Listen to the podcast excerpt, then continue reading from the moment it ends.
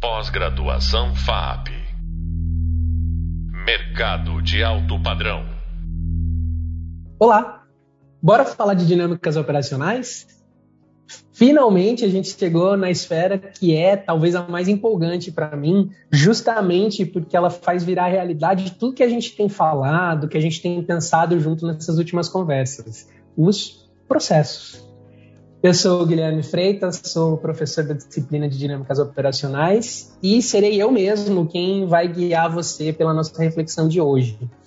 Eu, há pouco mais de uma década, tenho vivido, tenho praticado o trato dos processos nas empresas quase que todos os dias e eu posso garantir para você, não só por experiência ouvida, mas por experiência vivida, que tudo numa dinâmica operacional é processo.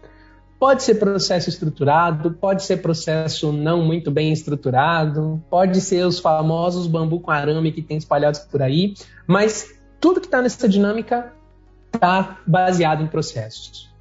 E eu já queria começar aqui o nosso papo tirando o elefante da sala.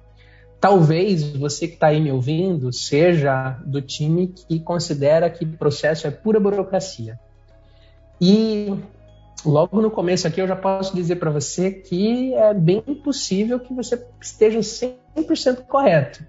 Porque documentar processo só faz sentido quando faz sentido. E hoje a gente vai explorar um pouco desse sentido, é, do contexto dos processos nas estruturas organizacionais e de como muitas vezes a gente aplica essa atividade e essa abordagem de processos em lugares que às vezes não são os mais adequados ou em momentos que podem não ser os mais adequados. Queria começar aqui a nossa conversa uh, explorando com vocês um pouco sobre um, um, tema que precisa ser norteador em, em tudo que a gente fala e tudo que a gente faz relacionado a processos. E aí, claro, né, dinâmicas operacionais, é, elas são macro, são uma visão maior, mais distante, enquanto que os processos eles são uma visão mais prática, são uma visão mais do que é feito nessas dinâmicas. É, esse tema que, que eu considero super importante para iniciar o nosso papo é algo que eu confesso para vocês que eu ainda não achei um nome que eu acho que é redondinho, que é 100%. Eu vou chamar aqui de nível protocolar, às vezes eu vou chamar de rigor protocolar, Uh, mas o que eu quero dizer com esse tema é que diferentes estruturas organizacionais apresentam diferentes graus de rigor, diferentes níveis de intensidade protocolar, que fazem com que a realidade dos processos nessas empresas seja muito diferente. Conceitualmente, isso pode ser um pouco complicado de entender, mas com exemplos facilita bastante de explicar para vocês o que eu quero dizer com isso. É, vamos imaginar que você tem uma missão de documentação de processos, por qualquer motivo que seja. Se você está fazendo essa documentação numa agência de publicidade, você não pode encarar essa documentação da mesma maneira que você encara quando você realiza em um hospital, por exemplo. Isso porque é, diferentes mercados, diferentes contextos, diferentes áreas de atuação, diferentes empresas, inclusive dentro de um mesmo mercado, tem muitos motivos e, e é, muitas, uh, muitas questões envolvidas que fazem com que o nível protocolar seja mais ou menos exigente erros no universo da publicidade têm impactos diferentes de erros no universo da medicina. E isso não torna um trabalho mais ou menos importante que o outro, mas faz com que a gente tenha uma abordagem diferente para quando a gente olha para os processos. Se eu vier com o mesmo rigor e, e, trazendo até a palavrinha burocracia, né? Se eu vier com o mesmo olhar burocrático para uma operação de uma agência que eu tenho para uma operação de um hospital, é natural que o processo vai ser enxergado como pura burocracia, que não vai servir para muita coisa, que as pessoas vão rechaçar, porque, de fato, as atividades exigem diferentes níveis de rigor, diferentes é, maneiras de lidar com os protocolos. Quebrar protocolos numa agência de publicidade pode ter entregas, resultados muito positivos, enquanto que quebrar protocolos num hospital pode ter resultados muito negativos. E esse equilíbrio entre o rigor que existe nos protocolos e o nosso olhar de processos, ele precisa ser sempre muito bem dosado, para a gente não correr o risco, de um lado, de enrijecer estruturas que não têm um grau protocolar, né, um rigor protocolar muito grande, e ao mesmo tempo não correr o risco de construir operações ou mapear operações ou documentar processos que deveriam ter o seu rigor de uma maneira que seja superficial, que seja passível de erros graves, que seja frágil enquanto operação. Vocês veem como é, é importante a gente ter esse primeiro olhar para esse grau aí de, de rigor que precisa ser praticado antes da gente começar a atuar no mapeamento, numa documentação ou numa especificação de processos? Não dá para eu abordar essas duas realidades. Eu estou dando aqui realidades que são bem diferentes, mas a gente tem todo um range aí, né? Que vai lá desde a arte e chega até usinas nucleares, por exemplo, é, que vão apresentar diferentes rigores. E a gente precisa estar muito sensível e atento a isso um dos maiores erros que pode ser cometido numa abordagem de processos é tratar com o mesmo rigor protocolar uma operação que não apresenta é, essa, essa necessidade de rigor, que não apresenta uma exigência muito grande regulatória. A gente está fadado a ter uma iniciativa que ou vai ser muito mais difícil do que poderia ser, ou que vai ser rechaçada pelas pessoas que fazem parte daquela operação. É natural, é natural. A burocracia, quando ela não tem propósito, ela causa dor mesmo. Até quando ela tem propósito, ela é dolorida, né? Então é muito importante que você tenha clareza no contexto em que você está sobre esse nível protocolar, esse rigor que existe na prática dos protocolos. Em poucas palavras, o que eu estou dizendo é que tem atividades que você precisa fazer do jeito certo, porque existe um jeito certo e aquele jeito certo, se não for daquela forma, pode causar problemas gravíssimos, muitas vezes até significar risco à vida, né?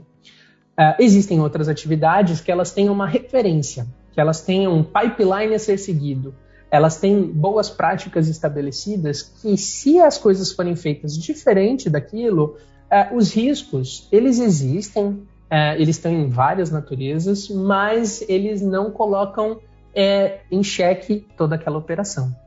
área de alimentos, área da saúde, são áreas cujo rigor é enorme. As áreas de criação, as áreas de comunicação, são áreas que, apesar de também terem as suas preocupações, têm um rigor um pouco mais baixo. E aí você precisa enxergar o seu contexto. Essa conversa, ela avança mais um degrau. É, porque dentro de um mesmo mercado eu posso ter diferentes níveis de rigor, baseado inclusive nos caráteres estratégicos da companhia.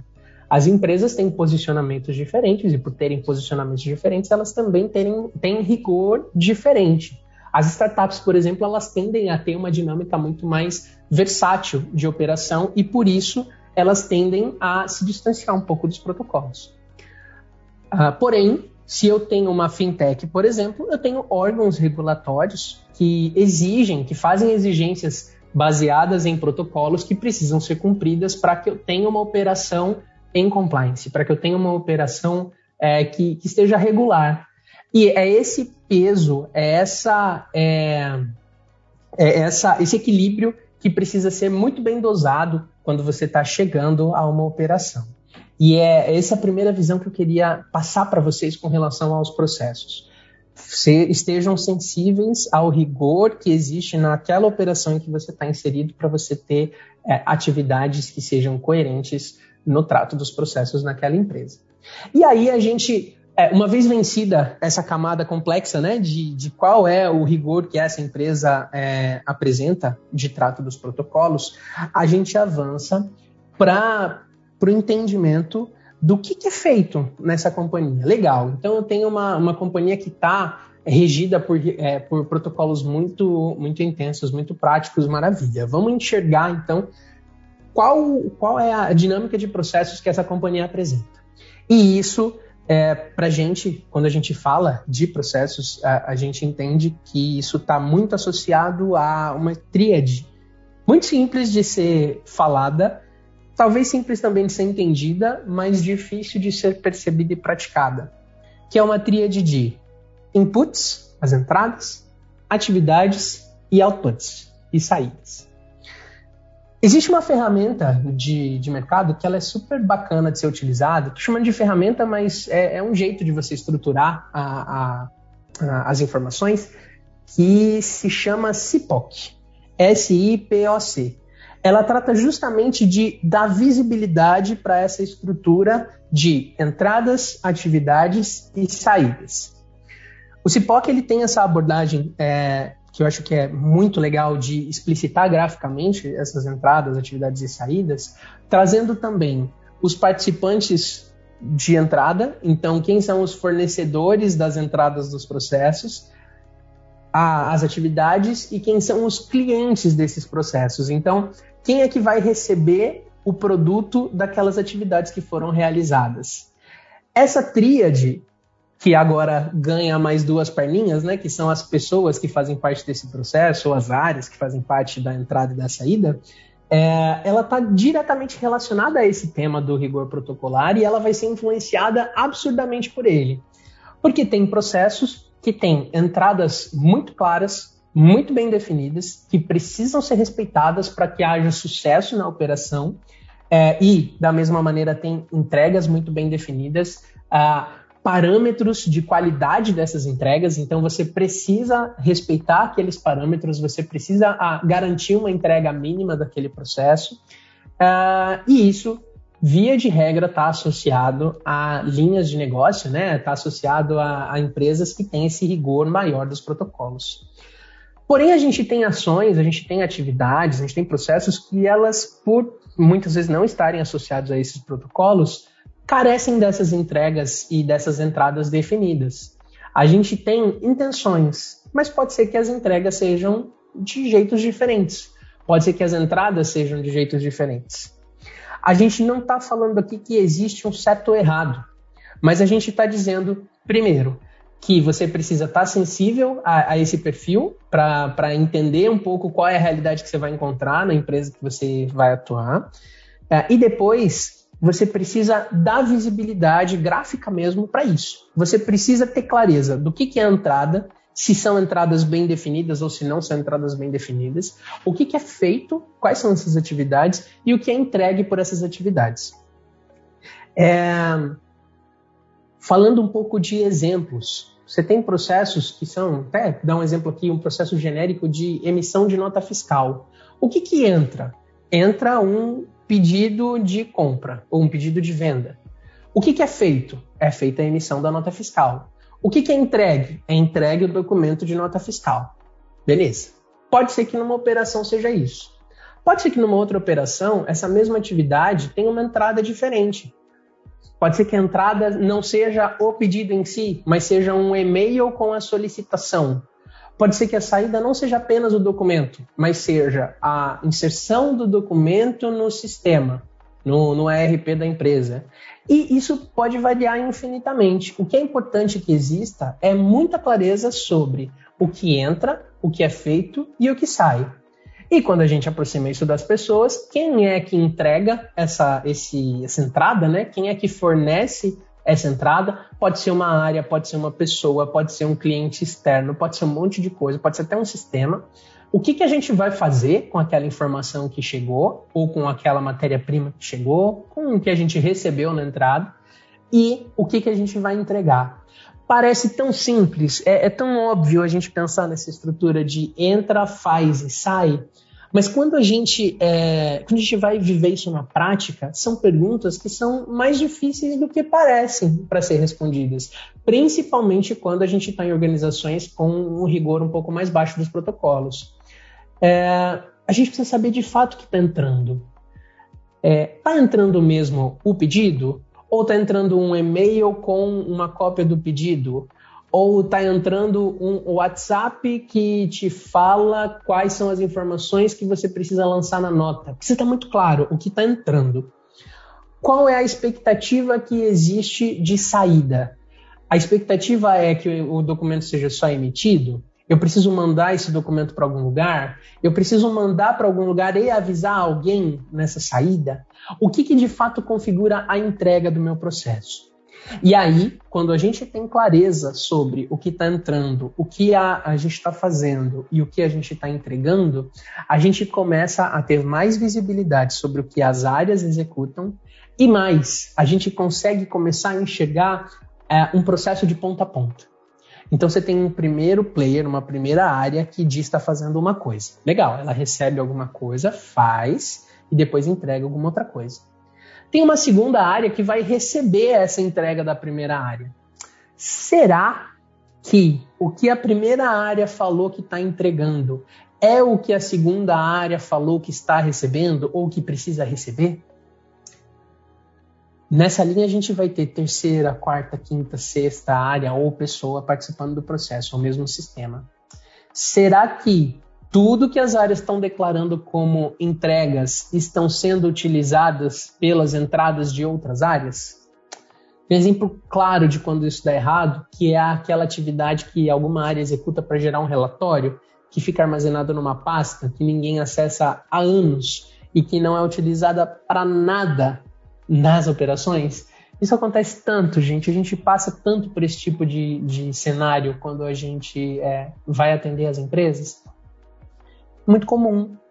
Processos que eles estão muito claros o que é feito, está até muito claro o que, que entrega, mas a companhia não tem clareza do que, que faz com isso que foi entregue. E esse é um ponto super importante que traz para a gente muita visibilidade do cenário atual. Vocês viram lá no nosso Hub Leitura que a gente explora o conceito de as is, é, D2B, e isso é, é bem importante de vocês trazerem também esse entendimento. Então, com essa, essa tríade, a gente enxerga com muita clareza existe, o como está, a gente consegue construir também com muita clareza o to be, é, e a gente consegue aplicar para diferentes processos em diferentes contextos dentro da companhia, sempre orientados pelo grau de rigor protocolar. Gente, você está fazendo, é, é, por qualquer motivo que seja, você está olhando para atividades que são feitas num estúdio de arte. Não vai dar para você querer construir um framework de desenvolvimento de uma pintura, o roteiro para a elaboração de uma escultura. Você vai conseguir é, estruturar com esse rigor processos, por exemplo, de compra de suprimentos, uh, de, de controle de acessos ao estúdio, mas você não vai conseguir estruturar é, regularmente um processo que em si não é regular, que não é burocrático por si só. Não significa que a gente vai sair tacando burocracia para todos os lugares que tem o seu rigor. É, o esforço é, é sempre um esforço equilibrado entre experiência das pessoas e resultado, né, e controle dessa, dessa jornada. Mas é importante a gente ter clareza sobre as diferenças que existem nesses diferentes perfis de atuação. Bem, falamos então desse rigor nas estruturas, falamos um pouco sobre essa estrutura de entradas, atividades e saídas. É, quero dividir com vocês que essas, essas aplicações que eu citei anteriormente, elas existem em processos que estão subdivididos em três tipos muito claros. Talvez vocês conheçam, mas se não conhecem, precisam conhecer. Talvez você aí que esteja ouvindo já tenha cruzado até com essas palavrinhas, mas não tenha entendido a, a, o efeito prático delas. A gente está falando de processos primários, processos de suporte e processos de gestão. Da mesma forma que eu não posso encarar é, empresas com rigor protocolar diferentes da mesma maneira, eu não posso olhar para processos primários de suporte de gestão da mesma maneira, porque eles têm em si características que os distinguem. Processos primários, relativos à entrega direta da companhia, é a entrega básica. Processos de suporte, processos que qualificam essa entrega, que melhoram essa entrega, que tornam essa entrega regular, que é, ajudam essa entrega de alguma maneira. São processos que estão ali no backstage. Se você olha para uma peça de teatro, é, os atores são os processos primários e tudo que tem em volta do palco para garantir que aquela peça aconteça são os processos de suporte. Notem que não existe aqui um diferente grau de importância. Ambos têm o mesmo grau de importância. O que existe é um, uma maneira diferente de você abordar esses processos. Isso porque processos primários, via de regra, eles têm um olhar muito próximo da companhia, enquanto que processos de suporte podem ter é, mais distanciamento da, do, dos times de gestão da companhia. Isso é, é, bem sensível de dizer, mas é importante de dividir com você, porque a, a gente encontra no mercado enormes oportunidades nos processos de suporte, porque eles abrigam grandes riscos, eles abrigam grandes oportunidades de melhoria, é, e eles têm não há uma relação direta, mas eles têm uma relação indireta com a entrega que a companhia faz para os seus é, clientes, tanto clientes internos quanto clientes externos. Né? Então, processos primários, entrega direta, processos de suporte auxiliam essa entrega direta, né? fazem com que essa entrega direta seja possibilitada, processos de gestão monitoram, controlam e geram indicadores em cima dos processos primários e processos de suporte. Tudo que eu falei para vocês com relação lá às entradas, atividades e saídas é muito fácil de fazer quando a gente fala de processos primários. É um pouco menos fácil, mas ainda assim dá para fazer quando a gente fala de processos de suporte. Quando a gente fala de processos de gestão, é um pouco mais difícil. Isso porque a gente está também à mercê de um grau de maturidade da companhia com relação à sua gestão, aos seus indicadores, à maneira como ela monitora suas atividades. É, minha recomendação para você é que você tenha, primeiro, muita clareza sobre é, o escopo de cada um desses processos, né? Então, o que, que é um processo primário, para que, que ele serve, o que, que é de suporte, o que, que é de gestão.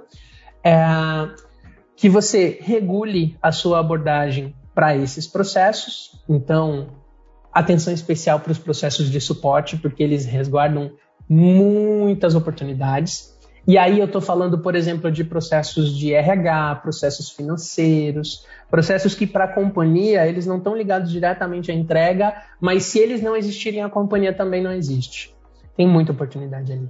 E os processos de gestão é muito comum, principalmente aqui no Brasil, a gente ter baixíssima maturidade nesses processos. Então, estruturar indicadores, estruturar metas e objetivos claros, buscar dar valor quantitativo para esses caras é muito importante. Esses três tipos de processo, é, eles vão andar com você agora que você tem esse olhar mais sensível para os processos o tempo todo. Então, é muito legal você balizar a, a sua abordagem para respeitar essas diferenças entre os três tipos. Bem, estamos falando disso tudo, é, mas voltando para a nossa pergunta inicial lá. Para que, que eu vou é, fazer mapeamento e documentação desses processos? Para que, que serve eu ter esse trabalho de é, olhar para um processo e não só saber que ele existe, mas também documentá-lo?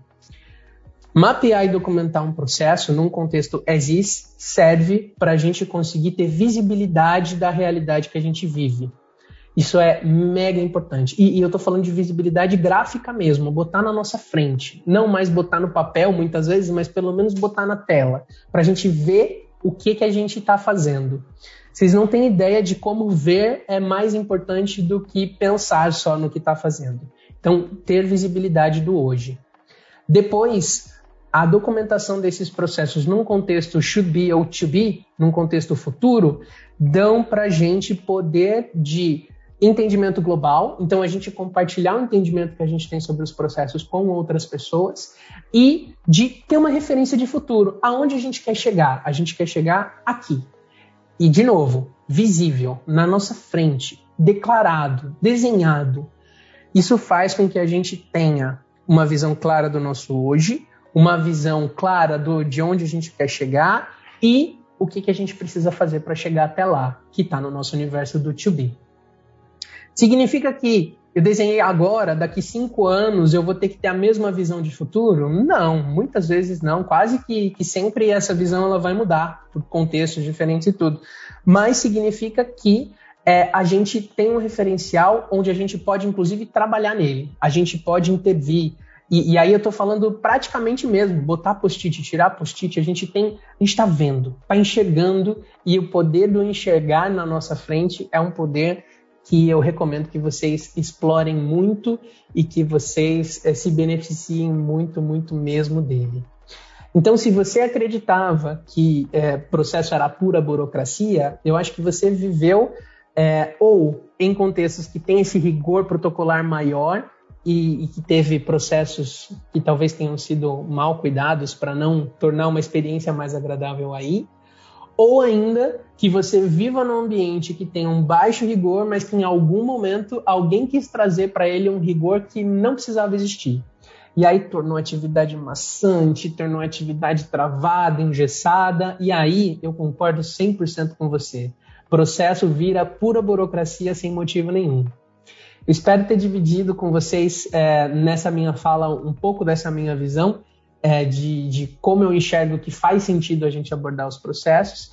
E eu queria que, de agora em diante, quando você ouvir falar em processo, que você esqueça a imagem daquele documento enfadonho, burocrático, que só serve para guardar na gaveta. Processo é de fato o que a gente vive, é de fato o que a gente pratica. Qualquer desenho, qualquer documento é um meio para a gente definir os nossos propósitos, para a gente conseguir enxergar o nosso hoje e o nosso amanhã. O nosso Hub Leitura aqui dessa, desse tema, ele está dedicado inteirinho a, a, esse, esse assunto de processos. Eu convido você a, a visitar o nosso conteúdo no Hub Leitura. Se for um tema de muito interesse da sua parte, eu também recomendo que você veja um documento chamado CIBOC. É, se você já ouviu falar do PMBOK, ele é mais ou menos a mesma coisa, só que no universo dos processos. E no nosso próximo podcast, a gente vai explorar um pouco dos desafios que a gente vive nos projetos de implantação, que vocês vão ver que tem tudo a ver com o processo e, por consequência, com pessoas. Essa, esse nosso tema aqui foi uma pequena degustação do que virá é, pela frente. E o próximo podcast é uma pequena degustação da nossa disciplina de projetos que encerra esse seu curso. Foi muito bom te ver por aqui. A gente se vê no próximo. Pós-graduação FAP. Mercado de alto padrão.